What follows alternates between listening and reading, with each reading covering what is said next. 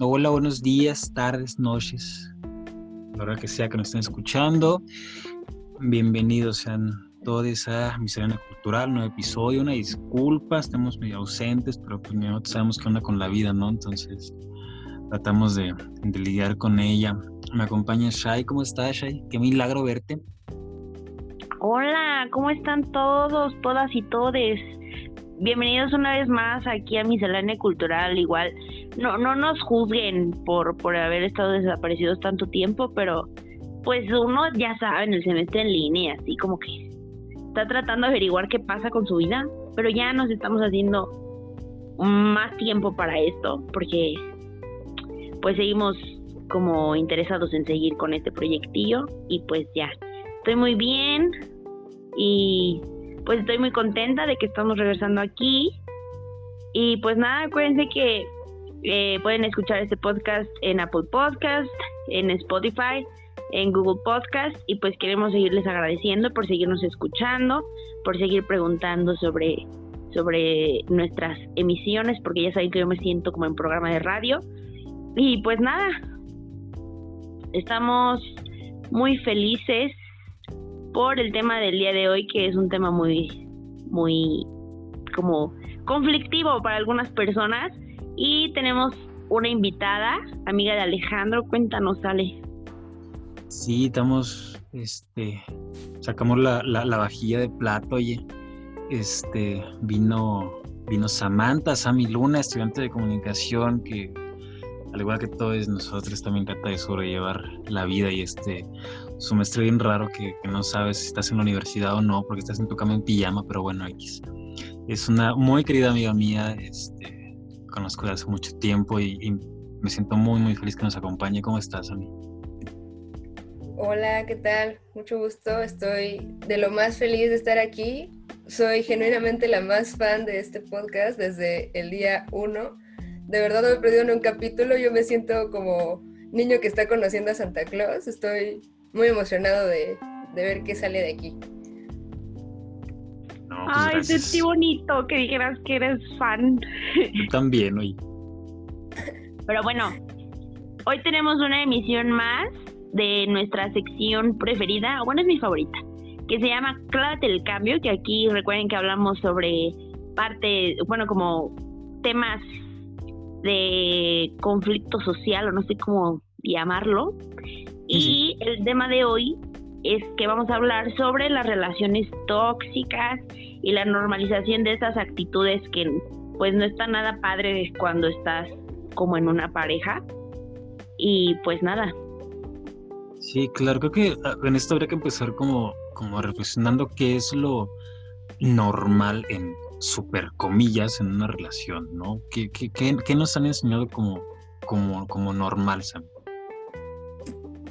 Bueno, eh, te voy a ser bien sincera, no estoy segura porque, bueno, no sé si el dato se ocupa o no, pero pues yo soy eh, lesbiana, entonces por lo general nunca me comentaron, yo no supe qué esperar de una relación, nunca, pero de lo que sí me llegué a enterar en en mi adolescencia, específicamente para las parejas heterosexuales, o por lo menos en su generalidad, es que tenían mucho esto de que te cele es bonito, si te cela le importas, o, o, te meten mucho esto de cuando eres chiquito que si el niño te jalona el pelo y te escupe y te patea es porque le gustas. Y siento que de cierta manera es como una romantización extraña de, pues sí, de la violencia, ¿no? sí. Sí, definitivamente. Es que, digo, es un tema como súper denso porque siempre es complicado ver como ese tipo de actitudes que claramente están mal ahorita. No, ¿cómo decirlo? Eh, es difícil verlo cuando hemos crecido con ellas, ¿no? Como, como, cuando es como tan normal, tan, tan, tan cotidiano, que que no nos ponemos a hacer como esta introspección de, de, que realmente no, no, no funciona, ¿no, Shay? O sea, justo lo que mencionaba de los celos. Sí, es que es una cosa muy rara, porque yo, por ejemplo, me acuerdo que un niñito me molestaba en el kinder. Ahorita que lo mencionó Sam, sí dije, como que me, me conectó algo, ¿sabes? O sea, me molestaba y me jalaba el cabello y me apretaba los cachetes y, o sea, me trataba muy mal y yo me encabronaba. Y iba con la, la directora, porque la directora y yo obviamente éramos íntimas amigas, yo en el kinder. y le decía, ay, déjalo, es que te molesta porque le gustas. Y yo así, o sea, ¿por qué lo deja? O sea, dígale algo. Entonces, es algo que dentro de la escuela, dentro de todos nuestros círculos sociales, dentro de tu familia, incluso viendo el ejemplo de tus papás, eh, se normaliza que, que a lo mejor tu papá le diga a tu mamá, ya sírveme de comer, vieja. Y son esa clase de cosas que nosotros no nos hemos cuestionado o, llega el momento en el que nos, nos, lo cuestionamos y dijimos, no, pues es que esto no es normal. Y yo creo que lo que no tiene que ser normal es que haya cierto grado de violencia. Ya cuando hay un cierto grado de violencia es un aguas. Hay que checar ahí qué está pasando porque si no me tiene a mí contento, contenta, no me siento cómoda con lo que está sucediendo, cómodo, ahí ya es algo que no es normal y no tenemos por qué seguir normalizando. No sé qué opinen. Sí, digo, tiene todo el sentido del mundo, pero también es complejo porque justo mencionabas el cuando hay violencia, ¿no? Pero realmente cuando hay violencia, o sea, cuándo es que podemos decir que existe una actitud que puede eh, eh, que puede ser eh, considerada como violenta. El, primer punto que se, que, se me ocurre es justo como el chantaje, ¿no? O sea, el, el chantaje es algo que por lo menos entre que lo he vivido y entre que lo he visto, es algo súper, súper, súper común en, muchísimas relaciones, ¿no? desde esta educación a mi sentir ridícula de darse a desear o, este o, o, no sé, ponerse difícil para que tu pareja haga o no haga cosas que tú quieres. Desde ahí, para mí, ya existe cierto grado de violencia, ya existe una señal como de, de, alerta de que, oye, eso no, no está bien, eso no debería ser y no es normal. Me parece muy importante que lo menciones porque bien estaban mencionando como la, la, violencia física, pero creo que la violencia emocional también es mucho más importante. Bueno, también es importante y es más difícil de reconocer. Es decir, te clavan tanto esta idea de que, de que se están preocupando por ti, te manipulan tanto, igual y me estoy proyectando, pero de verdad te manipulan al grado de que dudas de lo que tú, de lo que tú sientes. Es decir, a veces te puedes sentir incómodo, en peligro, rechazada, como, como que no, como que la relación no está funcionando o no está fluyendo de la manera en la que debería por actitudes que tiene tu pareja. Y esta persona es como de, no, o sea, todo bien, ¿de qué hablas? Lo digo por tu bien. Em, como, como una manipulación muy extraña sobre, sobre las actitudes que tiene que no deberían ser y no deberían estar, ¿saben? Sí, igual y bajo el pretexto, es que te lo digo porque te cuido.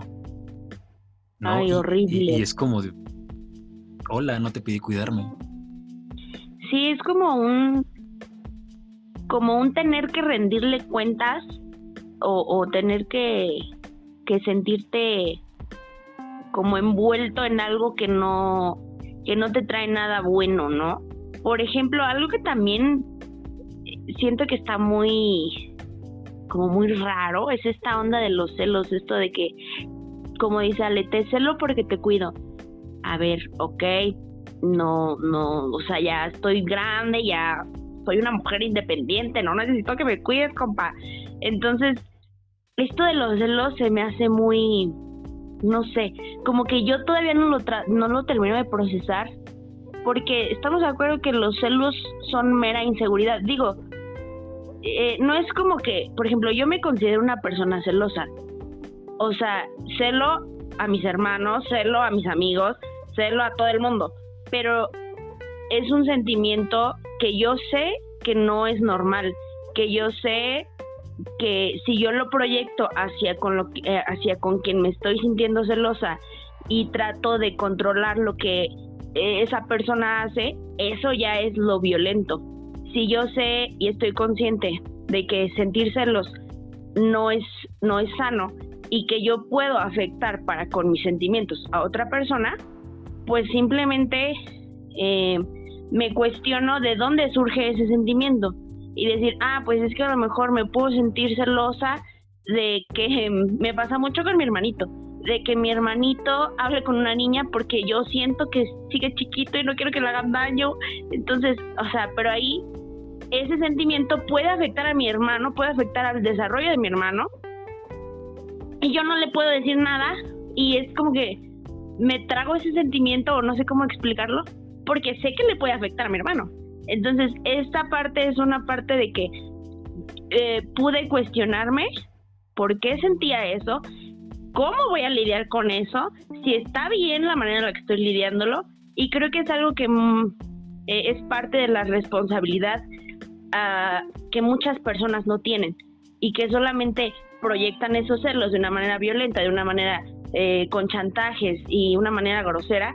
Y, es ahí cuando empiezan problemas de, de que, ay, no, es que me controlas, etc, etc, etc, que ya son bien conocidos para con las relaciones. Entonces, pues, igual no sé si me proyecté como Sam dice, pero, pero creo que es un buen ejemplo para que veamos lo que les he dicho todos los episodios del podcast. Cuestionen de lo que sienten, cuestionen de lo que piensan, cuestionen de si está bien, si está mal. Porque eso les juro que les puede ayudar mucho a lidiar con sus sentimientos, con sus pensamientos y, y, que se hagan más llevaderos. No sé cómo vean, o si estoy muy mal de la cabeza. Para nada, yo creo que esto que dices de cuestionarnos lo que sentimos y todos estos impulsos negativos que tenemos o que podríamos llegar a tener son parte de, de una inteligencia emocional que no todos estamos dispuestos a, a asumir o a aprender. Es decir, eh, por ejemplo, ahí sí ya igual me pongo personal, hubo un tiempo de mi vida en el que estuve con una persona que tenía actitudes muy, muy chantajistas, muy manipuladoras, y yo soy en general una persona tranquila, ¿no? Sí, puedo ser buena onda, todo bien. Pero sí hubo un momento en el que dije, bueno, ya, ¿de qué se trata? ¿Soy tu muñeca? ¿Eso soy? Entonces eh, decidí decirle, oye, tal vez estaría bien que, que fueras a terapia. O sea, igual y tienes como cosas que trabajar, igual y necesitas hablar de inseguridades, igual necesitas aprender a trabajar con tus emociones, ocuparlas de la manera más eficiente, más asertiva. Y la verdad es que yo no sé si yo como tu pareja tendría que pagar los platos rotos, entre comillas, de, de, lo que sea que tú estés pasando. Estoy para apoyarte, estoy contigo, soy tu red de apoyo, yo te amo, pero sí me gustaría que si necesitas desquitarte con alguien en el mundo, de preferencia que no sea conmigo, gracias. Sí, claro, porque por algo son pareja. O sea, algo que tal vez está muy, muy idealizado, o lo tengo muy idealizado, pero no sé, siento que la pareja tiene que ser pararse para arriba, ¿no? Para ponerse el pie. O sea, no, no, no, tu pareja no es tu, no es tu, tu saco de boxeo en el sentido de, de que con él puedes desquitar absolutamente todos tus, tus broncas contigo, todas tus inseguridades, etcétera. Al igual que Sam, yo tuve una relación en la prepa que, uff, un, un, rollote cañón que me hizo dudar inclusive hasta de mis propios sueños, o sea, me hizo como cuestionarme como de, güey, realmente lo que yo quiero, está bien quererlo, o sea, digo, cañón, ¿no? no muy denso. Pero algo que me llama mucho la atención también de los celos son como dos cosas. Uno, que Shaina marcó el, el, proceso muy claro. O sea, fue como de, ok, yo lo tengo, sí. ¿Y qué hice con eso? O sea, es, es, es, es algo muy, muy bonito y que no muchos tienen o no tienden como, como a reflexionar.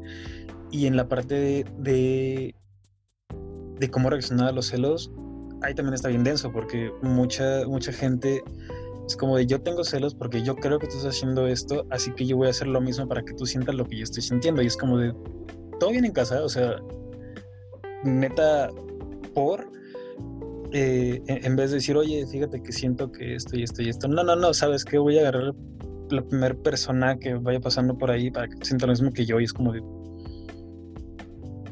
¿Dónde quedó como justo esa, esa... Bueno, no, olvídalo. ¿Cuál comunicación, verdad? Este... Pero sí, no sé, este... Todo tiene que tener como un, como un acuerdo, pero, pero eso está muy idealizado o, no sé, o ayuda.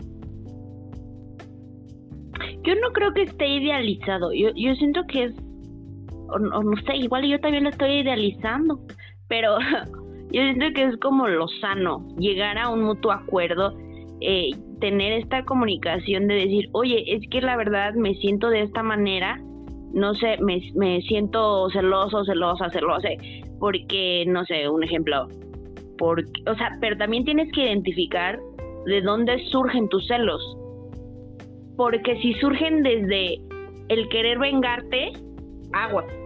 Si surgen desde un, un sentido de rencor, desde un sentido mm, o desde un sentimiento negativo, aguas.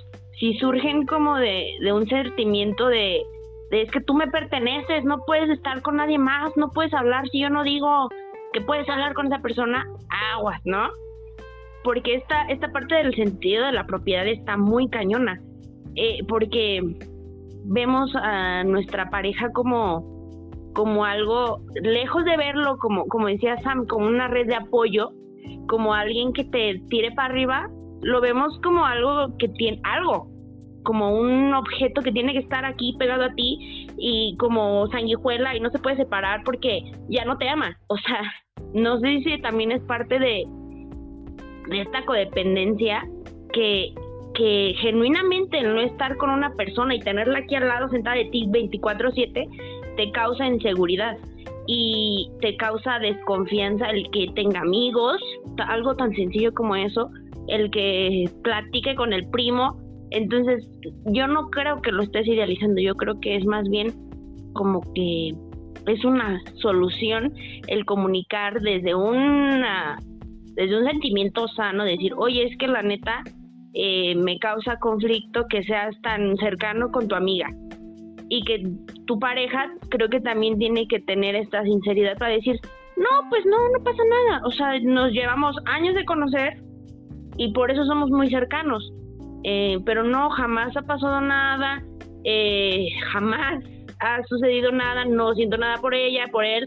Y algo también que me recuerda esto es esta onda que, me explicaba Sam del gaslighting, que es esta onda de que precisamente tu pareja como que no te da como esta seguridad o esta confianza de que está contigo. Y empieza como a como a yo digo que es como de coqueto de coqueta. Entonces como tu pareja está de coqueto de coqueta tú empiezas como a maquinear y decir, no, es que ¿por qué pasa esto? Si dice que no, pero si se comporta de esta manera, entonces yo me empiezo a hacerla y lejos de que tu pareja te aclare y te diga, no, no está pasando nada, este, no somos nada, no, nada, nada, nada, pues tú empiezas a crecer este sentimiento de, de inseguridad y es cuando empiezan estos problemas de comunicación, etcétera. Entonces creo que es más bien como que todo se resume a Comunicación, hermanos. Comunicación. Y ya. Yo creo que es muy importante esto de, pues sí, hablar, ¿no? Em, una parte muy importante de las, de las relaciones en general es entender que el resto de las personas no son adivinos, ni leen mentes, ni son psíquicos. Entonces, si tú tienes como una una inquietud o una necesidad o algo que decir, simplemente se lo hagas saber a tu pareja, porque de esta manera esta persona, tu pareja, va a estar al tanto de lo que tú piensas, de lo que tú sientes. Y así, en base a ello, pueden trabajar cómo va a ser su dinámica de pareja. Eh, mencionaste el sentido de propiedad y fíjate que a mí se me hace por banderas rojas más importantes las personas no sabemos cómo van a reaccionar. O sea, en este momento tú estás en una relación con esa persona y ya estás viendo que tiene un problema con, esto de, por ejemplo, dejarte salir solo, sole, sola, em, imagínate qué podría llegar a pasar si un día sí le dices, sabes que esto no está funcionando, lo dejamos por la paz, buena onda, sigue tu camino, que tengas una buena vida. La verdad es que el sentido de propiedad o la codependencia se me hacen muy peligrosos porque al final del día no, no sabemos cómo va a terminar eso o si va a tener un buen final o si la persona necesita como trabajar más cosas dentro de sí para, para sus inseguridades. Entonces, eso podría terminar X o podría terminar muy mal, ¿no? Sí, porque muchas viene, eh, muchas veces, perdón, viene esta onda de que con, bueno, con esto de la codependencia y del que eres mío, viene esta onda de si no eres mío, no eres de nadie, ¿no? Entonces, eso creo que es importante porque sí puede ser un poco muy rojo, porque mmm, puede ser incluso, puede terminar esa onda en un feminicidio, ¿no? En el peor de los casos, o en un homicidio en su caso.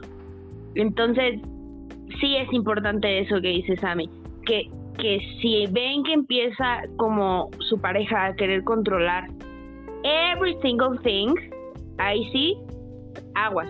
Y creo que también es importante señalar que muchas veces es difícil darse cuenta de tan normalizado que tenemos todo esto, ¿no? Entonces, creo que puede ser, no sé, igual, es igual y es algo raro en mí, que también hay que tener tus redes de apoyo, llámese tus amigos, bien cimentadas. Me acuerdo mucho, por ejemplo, perdónale que por lo que voy a hacer, pero me acuerdo mucho en eh, que la relación que mencionaba Alejandro hace ratito, que su pareja me hacía caras, así como, como caras despectivas y me torcía los ojos. Y yo cometí el error de nunca decirle a Alejandro. Entonces, llegó un momento en el que yo ni siquiera podía ver a mi amigo porque me hacía caras esta persona. Y, ya después que bendito Dios terminó eso, este, ya le conté a Alejandro y él como de, ¿y por qué nunca me dijiste? Y yo, ah, sí, vea qué pendeja estoy. Entonces creo que eso puede ser una parte de que también nosotros confiemos en nuestros amigos y veamos quiénes son nuestros verdaderos amigos y, confiemos en ellos, porque también he visto la contraparte de que, por ejemplo, Alejandro sí me hubiera creído, pero también hay personas que, no sé, ven que cachan al novio o la novia eh, engañando a sus amigos, van con su amigo y le dice, oye, ¿qué crees que vi tu novio eh, engañándote? Y es como de, no, no puede ser, tú estás inventando cosas, no sé qué. Entonces también hay que buscar redes de apoyo confiables con las que nos sentamos, sintamos cómodos eh, que sepamos que nunca nos harían daño para que precisamente eh, sepamos que estén ahí y que nos quieren, que nos aman y que van a querer lo mejor para nosotros. Entonces creo que también eso puede ser como un, como no sé si solución o, o una alternativa para que también nos demos cuenta de cuando, de cuando están ocurriendo estas situaciones que podemos decir, Agray, esto ya no va bien, o no sé ustedes, yo opino. Pues es que Perdón, Alejandro, de nuevo. Pues es que yo no me di cuenta y me dices como dos años después de que terminé esa relación, pues ¿qué pasó ahí? Pues sí, pero es que para mí era como de, ¿y esta señora qué? O sea, qué hueva. O sea, a mí era como de, ay, hueva. Pero, eh, o sea, como que en ese momento no tenía como el, el raciocinio, no sé cómo llamarlo, para decir, no, es que esto, esto está mal, o sea, porque precisamente era como, o sea, en mi cabeza era como de, ay, qué hueva. Entonces yo no, yo no quería hacerlo como algo más grande, ¿no? o sea, yo, yo decía como, Alejandro sabrá. Pero pues no te diste cuenta, amiga. Entonces Evidentemente no me di cuenta. Nada más un poquito me tardé, oye. Sí, por eso, por eso a nuestros radioescuchas confíen en sus amigos y dígales, si tú ves que algo está pasando ahí raro con mi pareja, dímelo. Yo te amo, te adoro, sé que no me harías daño. Si ves algo raro, dímelo y te voy a creer.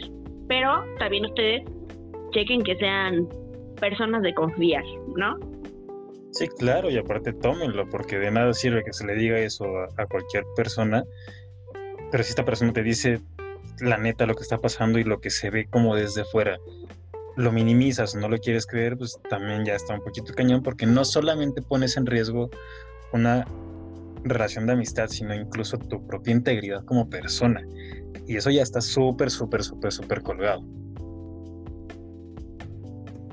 Yo creo que los amigos son tal vez la primera parte de la red de apoyo, porque creo que lo primero que necesitas para saber que algo está mal en tu relación es primero dejar de hacerte güey, ¿no? Porque son cosas que son completamente obvias. Y si no dejas de hacerte güey, alguien te va a decir, amiga, date cuenta, ¿sabes? Entonces, eh, el primer paso para salir de ahí sí es aceptar que algo está sucediendo. Si quieres arreglarlo, lo arreglamos. Si quieres trabajarlo, lo trabajamos. Y si no están dispuestas ambas partes a, a ir adelante en la relación, entonces mejor Adiós, muchas gracias por estar en mi vida, qué bonito fue coincidir, te me cuidas, te vas por la sombrita, la bendición de la tía Yola y órale, el que sigue, ¿no? Pero, pero sí es, es muy importante porque sí creo que es muy complicado eh, aceptar que algo está sucediendo, ¿no? Que, que estás siendo víctima de violencia de cualquier tipo en, en tu pareja. Más que nada porque, pues en primera, por lo menos yo tengo esto de que como, como yo amo a la persona, en mi mente jamás me lastimaría, jamás me haría daño. E-, ella nunca, nunca, nunca tendría un motivo para hacerme sentir mal. Entonces seguramente lo que dijo no lo dijo con esa intención. Y me hago una historia loca para, para yo sentirme o seguirme sintiendo bien en esa relación. Pero creo que sí, la, parte más difícil de, mis relaciones, o sea, sí fue vivirlas, ¿no? Porque pues sí estuvieron raras. Pero, pero salir de ellas fue mucho más complicado por, por la dependencia que yo tenía.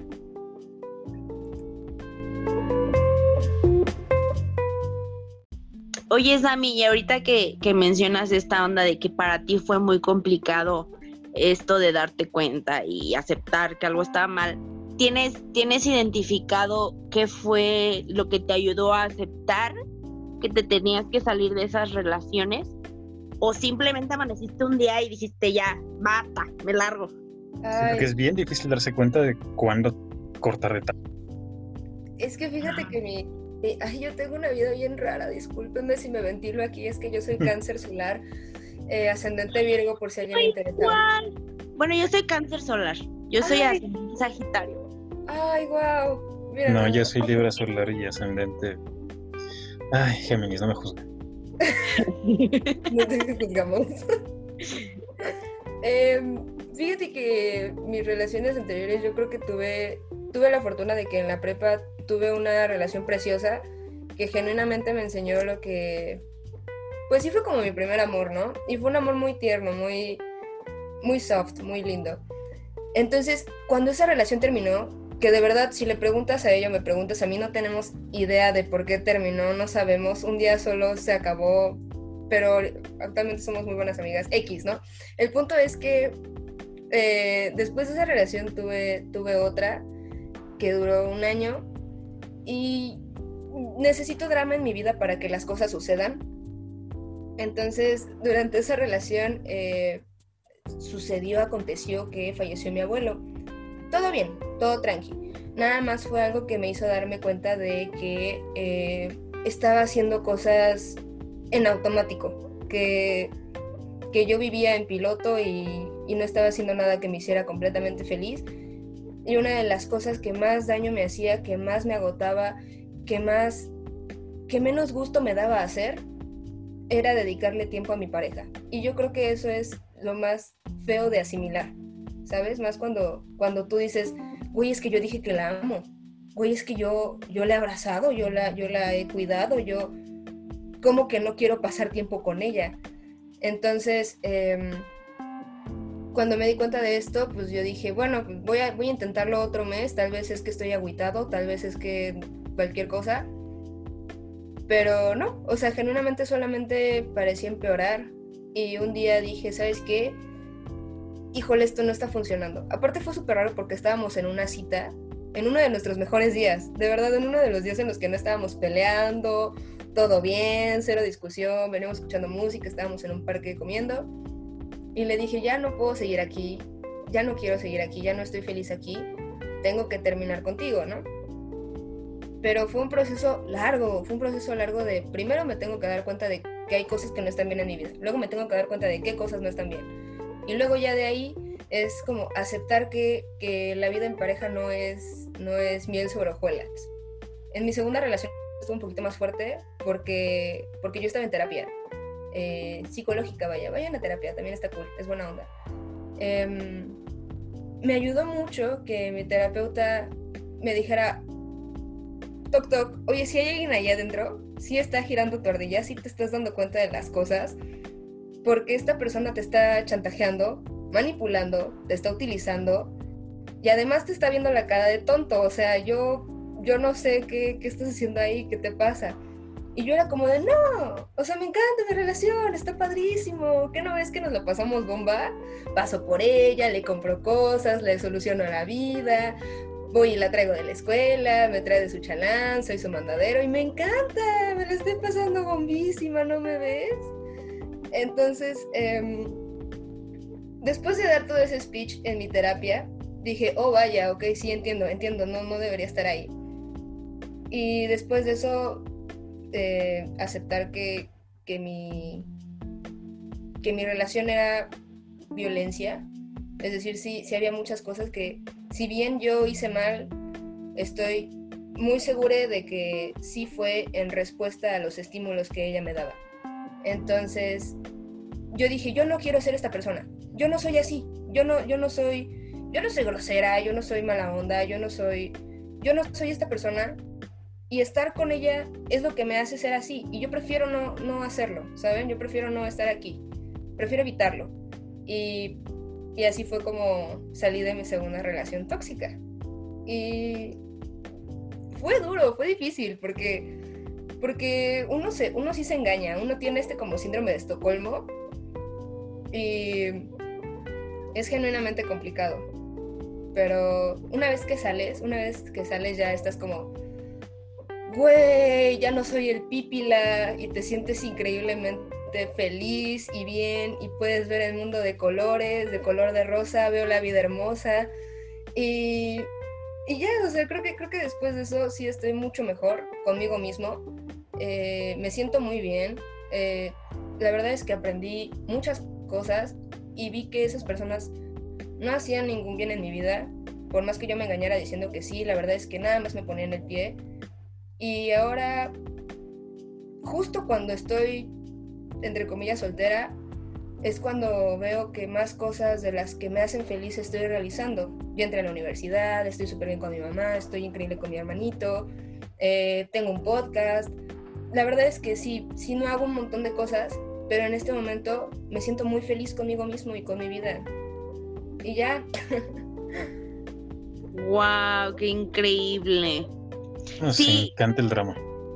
Sí, porque cáncer, los cáncer somos amantes del drama. Los necesitamos para vivir, para estar felices, y no, no. Pero sí, es como te levantas drama, así, una tacita con drama, y si no... delicioso para empezar el día. Pero bueno, creo que rescatando un poco de lo que decías o haciendo como, como una síntesis, creo que es muy importante entonces saber qué es lo que quieres para ti, saber si sigues contento en tu relación, si sigues contenta, eh, porque es duro, ¿no? Estando con una pareja, eh, pensar primero en ti mismo y, decir, yo quiero eh, estar tranquila y ya no sentirme como el pípila.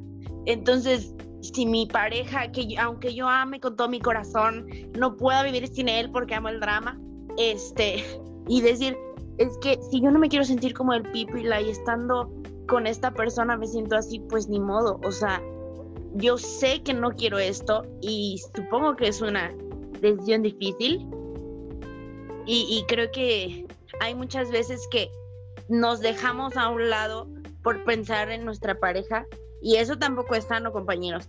Así que subrayando una vez más, vayan a terapia si eso les pasa. Es muy divertido, les va a ayudar, se van a sentir felices. Y de verdad, conózcanse, conozcan su, eh, su manera de ser, sus pensamientos y qué es lo que quieren. Y acuérdense que si no están bien ustedes mismos, si no se aman ustedes mismos, pues no va a haber amor para compartir. Entonces, pues suena feo, pero hay que pensar a veces más en uno mismo que en nuestras parejas para estar pues contentos y saludables mentalmente, ¿no? Digo, no sé si, si, suena feo en realidad, porque realmente es, es tan malo procurarte primero a ti. O sea, es tan, es tan malo conocer tu lugar y, ponerte tú en tu lugar. Yo personalmente creo que no. Creo que, creo que es como. Eh, es, es, mucho este, este asunto de yo sé quién soy, yo sé qué me gusta, yo sé qué no me gusta, yo sé dónde estoy parado y se acabó. O sea, no es que seas como un estatua de que nadie te pueda sacar de, de ese mundo, sino que nadie te puede rebajar y nadie, te, nadie tiene el derecho de, de, de, rebajarte de ninguna manera. Pero no es fácil, porque digo, todo el tiempo que hemos estado hablando aquí ha sido como muy fluido el, el asunto de que sí hay que saber esto, hay que saber lo otro, pero no es tan fácil para todos. Eso, eso, hay, eso hay que, tenerlo muy en claro. Porque digo, por experiencia, sé que puedes tener en cuenta, tú, tú puedes saber que algo no te gusta en tu relación puedes saber que, que esto, esto no funciona, pero no soy cáncer, pero, pero nos encanta el drama, o sea, ahí, ahí estás. Y, y, de ahí a que te decides salir también es un paso muy importante, muy, muy, muy difícil también. Justo, eh, ¿cómo salgo de aquí cuando muy por dentro sé que es que puede cambiar? Es que lo voy a cambiar. No, o sea, no, no, no vas a cambiar a nadie, jamás vas a cambiar a nadie. Esa persona se queda una frase de las favoritas de Shai montado en su macho.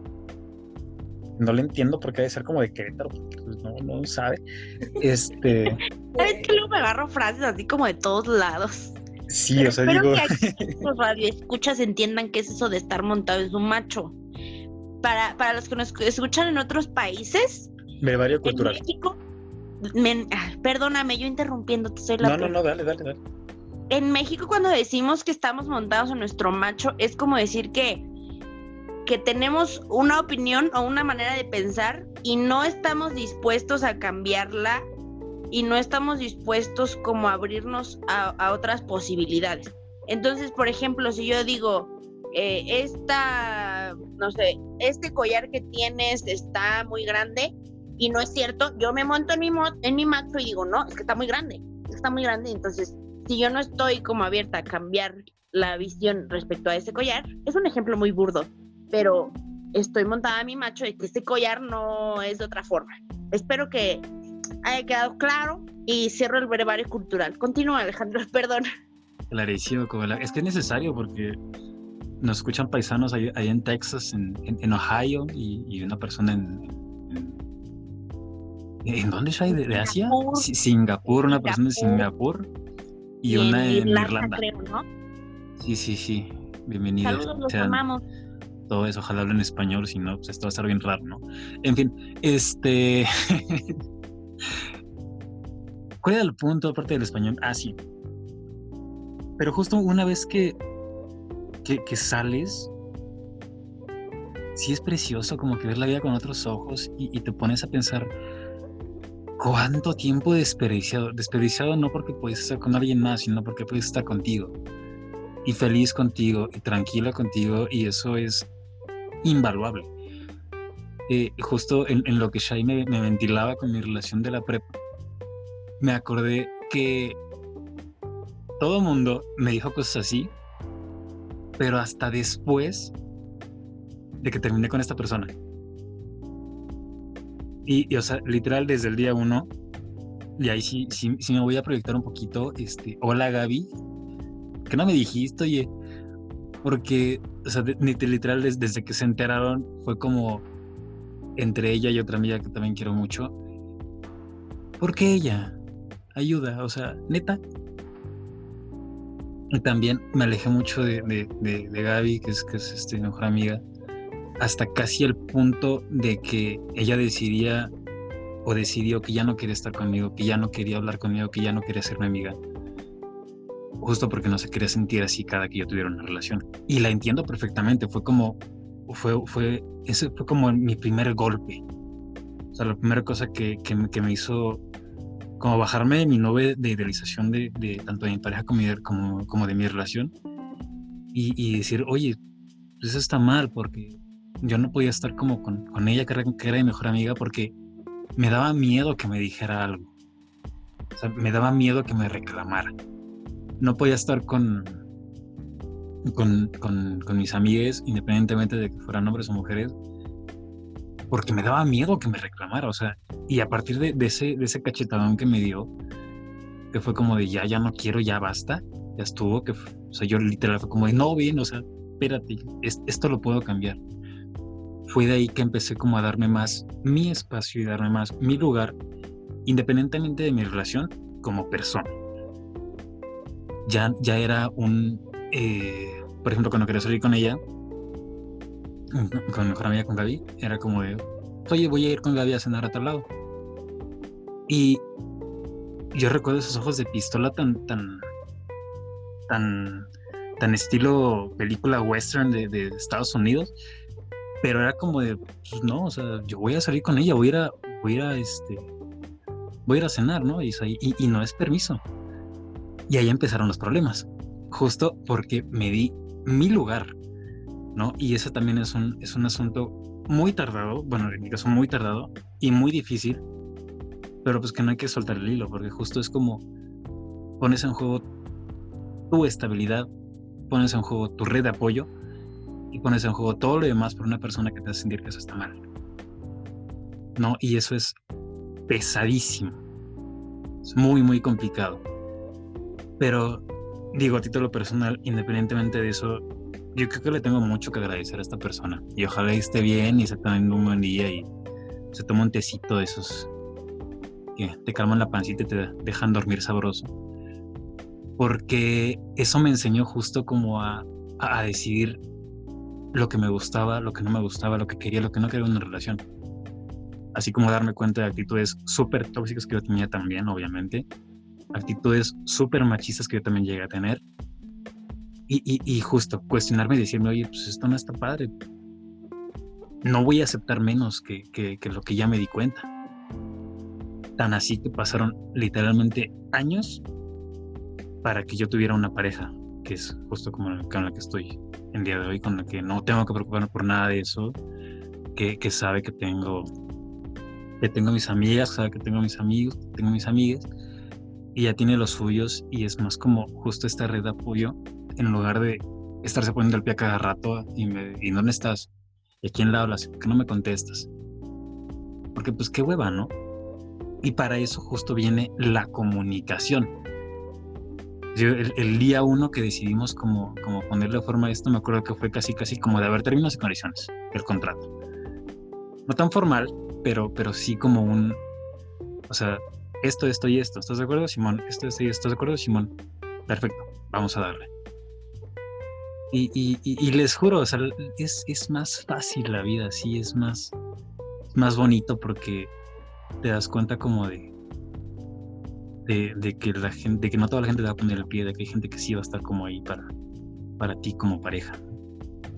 Y, no sé, o sea, conoce a mis amigues, o sea, y, es, y, es, y es precioso, pero para eso tuvo que haber un, un desastre súper dramático de algunos añitos para que funcionara, porque pues no sé, así somos los humanos, tenemos que ir y tragar tierra y darnos cuenta que la tierra no nos gusta para comer un tamalito o algo así.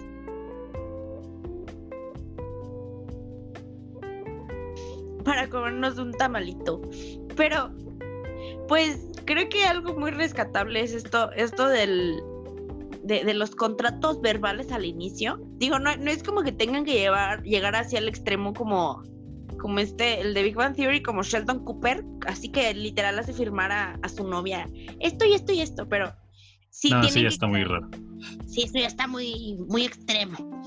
Sí, sí tiene que haber como como, como que quede claro y que quede bien que ambos buscan lo mismo, ¿no? Desde un inicio y que la relación va a estar bajo términos y condiciones similares. Porque si no, si empiezan desde un inicio con mala comunicación, ahí yo me siento como en así terapia de pareja. si empiezan así desde un inicio con, con, pues con fallas en la comunicación, pues cariños, dense cuenta ambos.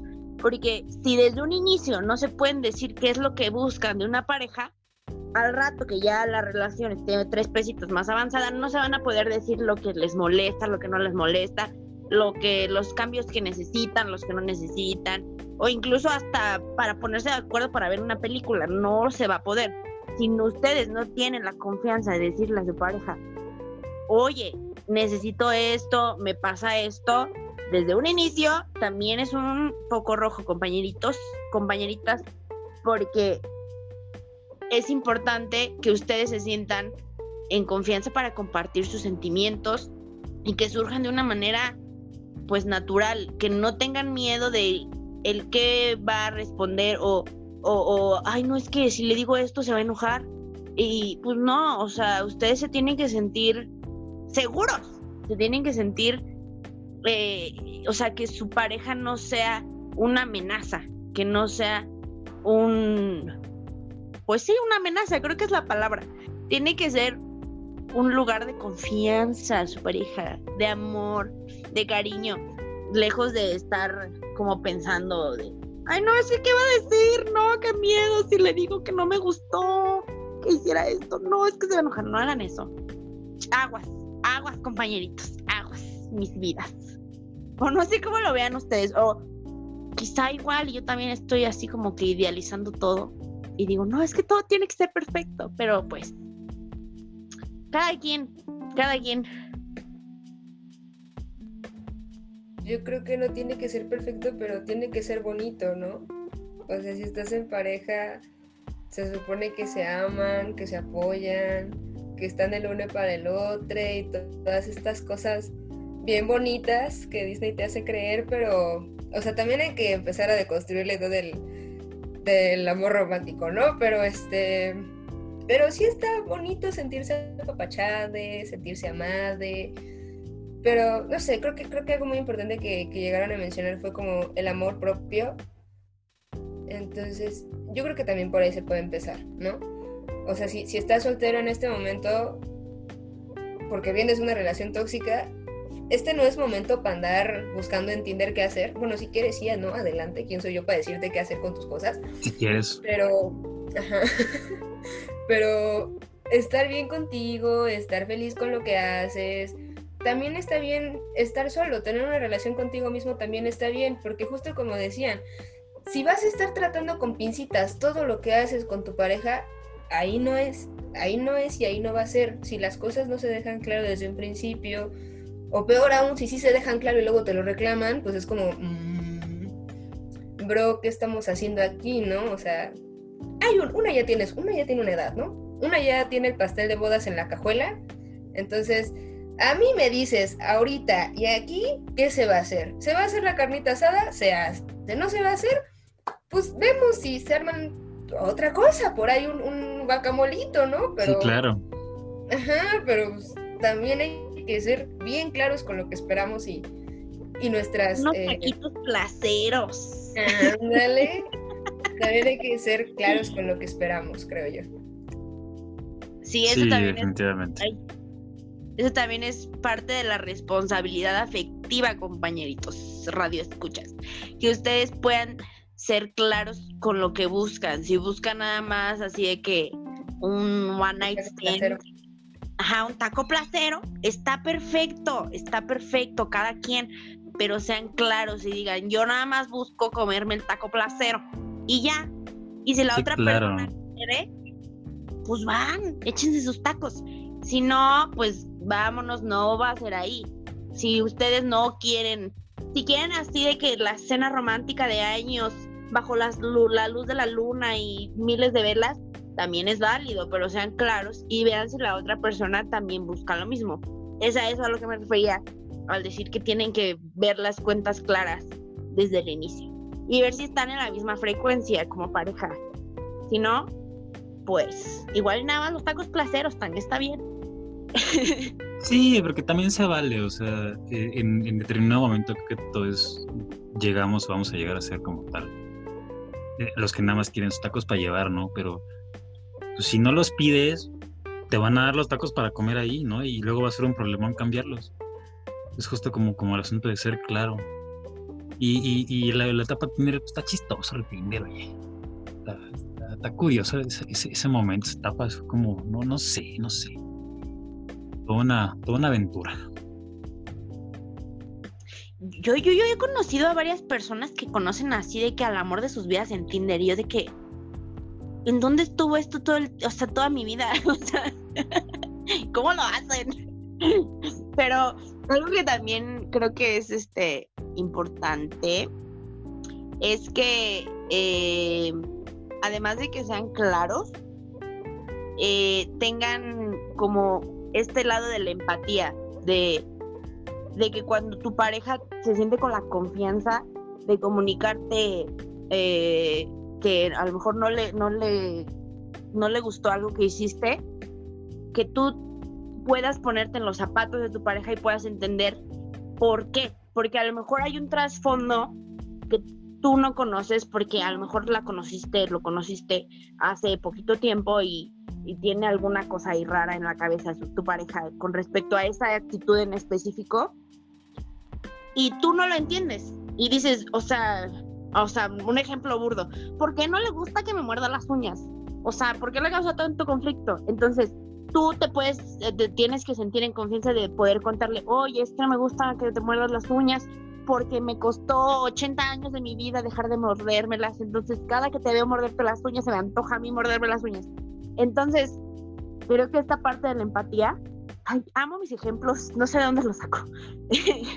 este, eh, entonces, esta parte de la empatía creo que también tiene que ir así de la manita con la comunicación para que se lleguen a acuerdos eh, en los que ambas partes de, la pareja se sientan cómodo, se sientan cómodos y, todo esto sea más bonito y sea más, hoy te amo, no te quiero dejar nunca.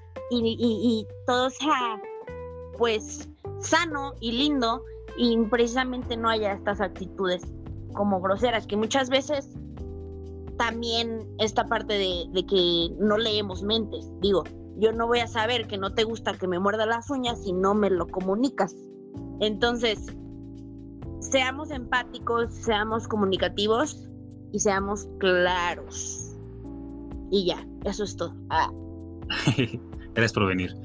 Nada, sí, definitivamente la comunicación es la, es la, la varita mágica ante el conflicto, ¿no? Pero para eso tiene que haber dos condiciones. Este, una, una, que una persona esté dispuesta a recibir y a dar eh, eh, como ese tipo de, de, críticas constructivas en una relación.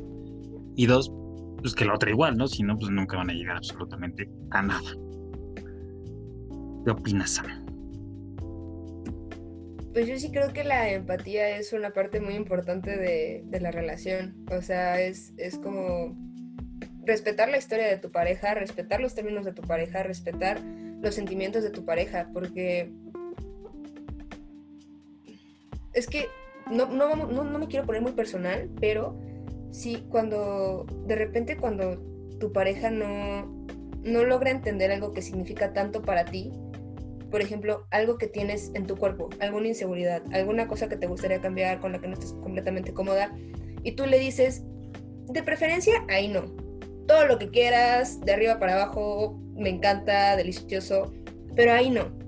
Entonces, por ejemplo, ese tipo de cosas también tienen que ver con la empatía, ¿no? Y la comunicación. Pero si esta persona como que, ¿cómo decían? Se monta en su macho y dice, no, ¿por qué? Pues si te va a gustar, ¿qué? No, o sea, hay que ser muy empáticos en todos los aspectos con nuestras parejas. Es, muy bonito cuando encuentras una persona que, que esté en el mismo canal, que están hablando el mismo idioma. Y no sé, creo que, creo que al final del día se vive una mejor relación con ese tipo de personas que, que escuchan, que comunican, que dejan claro que son empáticos, que con otras personas que, que no están dispuestas a hacerlo. Entonces, no sé, yo de mi parte, si estás en una relación tóxica o ya te diste cuenta con, con nuestro, nuestra cátedra aquí padrísima, eh, pues sí, salte de ahí lo más rápido que puedas. La verdad es que agarra tus cosas, tu sombrilla y órale para afuera. Sí, definitivamente. Y digo, la otra parte que casi nunca comentamos, más que amiga date cuenta, pues amigo date cuenta, ¿no?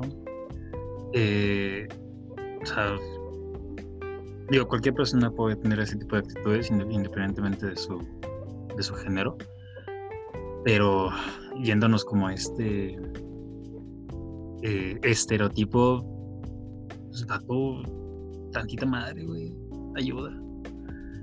Pero sí, o sea, no estás cómodo, saca tus chivas de ahí, pide tu Uber y, y entre todos tus amigues, tu red de apoyo, créeme que te van a ayudar a pagar ese Uber sin broncas. Uber, patrocínanos. y pues bueno, espero que, que también les, eh, bueno, se den cuenta que eh, esto de amigo date cuenta es porque muchas veces como que culpabilizamos más a la víctima de, estas agresiones en vez de decirle al agresor, decirle, a ver, compadre, no le hables así tu pareja porque es violento. Eh, no, no, no, no lo celes a ese nivel porque es violento, no lo chantajees porque es violento. Ustedes también, radio escucha, si ven que sus amigos, amigas, amigues están siendo eh, violentos hacia con sus parejas y agresores hacia con sus parejas, también ayúdenles como red de apoyo, ayúdenles a darse cuenta que no está bien que hagan eso, que no hay por qué normalizar que hagan eso, porque eso puede, pues, desembocar en otras situaciones que son totalmente indeseables. Y ustedes que están en una relación tóxica y quieren salir, estén conscientes de que siempre va a haber alguien para ustedes que los va a apoyar, que los va a resguardar. Un amigo, su hermano, su tío, su primo, su mamá, siempre va a estar para ustedes apoyándolos.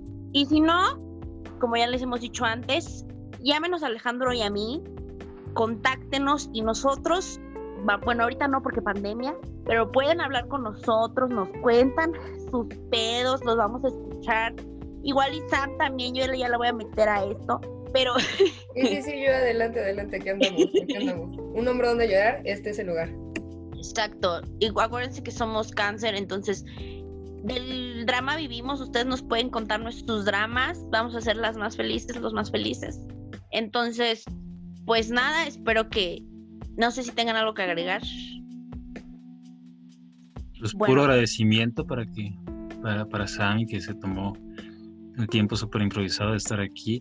Ya nos quedó larguísimo este episodio, pero da igual porque vale mucho la pena tenerte aquí con, con nosotros. Muchas gracias. Sam.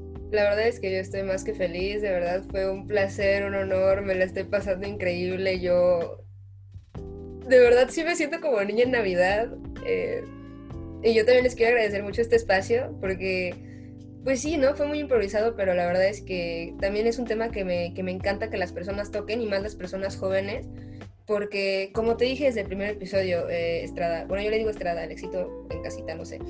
Eh, este podcast tiene una idea, tiene una esencia muy bonita, muy, tiene una esencia preciosa, tiene un, tiene un ánimo de cambio que me encanta y no hay, no hay nada que me guste y que me dé más vida que las personas que son, eh, ¿cómo se dice? Efecto de cambio, eh, causa de cambio. Hay, hay, una palabra que ocupan los coaches de... Transgres, Transgresoras, algo así. ¿No, es eso? Eh, no, no, no. Altruistas tal vez, pero no. Ah, no entendí tu idea, perdóname. Perdón, soy muy distraída, qué No, transgresores no son, aquí puro amor. Este, me encantó estar aquí, de verdad. Muchas gracias por el espacio. Gracias una vez más, Sam. Y cuéntanos de tu podcast, en dónde te podemos escuchar o dónde te encontramos. Sí, por favor, antes de que se vaya el tiempo. Ok, eh, bueno, rápidamente, eh, yo tengo un podcast LGBT con Omar, ya previamente mencionado en este podcast también. Eh, Omar es mi mejor amigo LGBT. El podcast se llama Sobresalir del Closet. Estamos en Spotify, en Apple Podcast, en Google Podcast. Em, ya se me fueron las demás, pero nos pueden encontrar ahí. Y si no, también me pueden encontrar como arroba soy la maldita primavera en Instagram. Ahí en mi biografía está el, el link que los lleva a escuchar el podcast. Es un podcast súper incluyente, súper LGBT. Si quieren ahí llegar a cotorrear buena onda, nosotros sacamos podcast todos los jueves. Ese fue mi comercial. Muchas gracias a nuestros patrocinadores. bueno, pues vayan a escuchar a Sam y nos cuentan qué tal les pareció. Igual nos cuentan qué tal les pareció este episodio, qué opinan, igual si han tenido pues experiencias en, relaciones tóxicas, ya saben que a mí me, me vivo del chisme y del drama. Sí, también. Y, este, y pues nada, gracias por escucharnos. Y, acuérdense que en las redes sociales, tanto de Ale como las mías y las Sam, van a estar ahí en la descripción. Por si no, no encuentran escribiendo los arrobas, no sé, ahí van a estar. Y pues nada, muchas gracias por escucharnos, por seguir con nosotros y ya. Seremos más constantes, lo prometemos. Gracias. Los amamos. Amigos de su cuenta.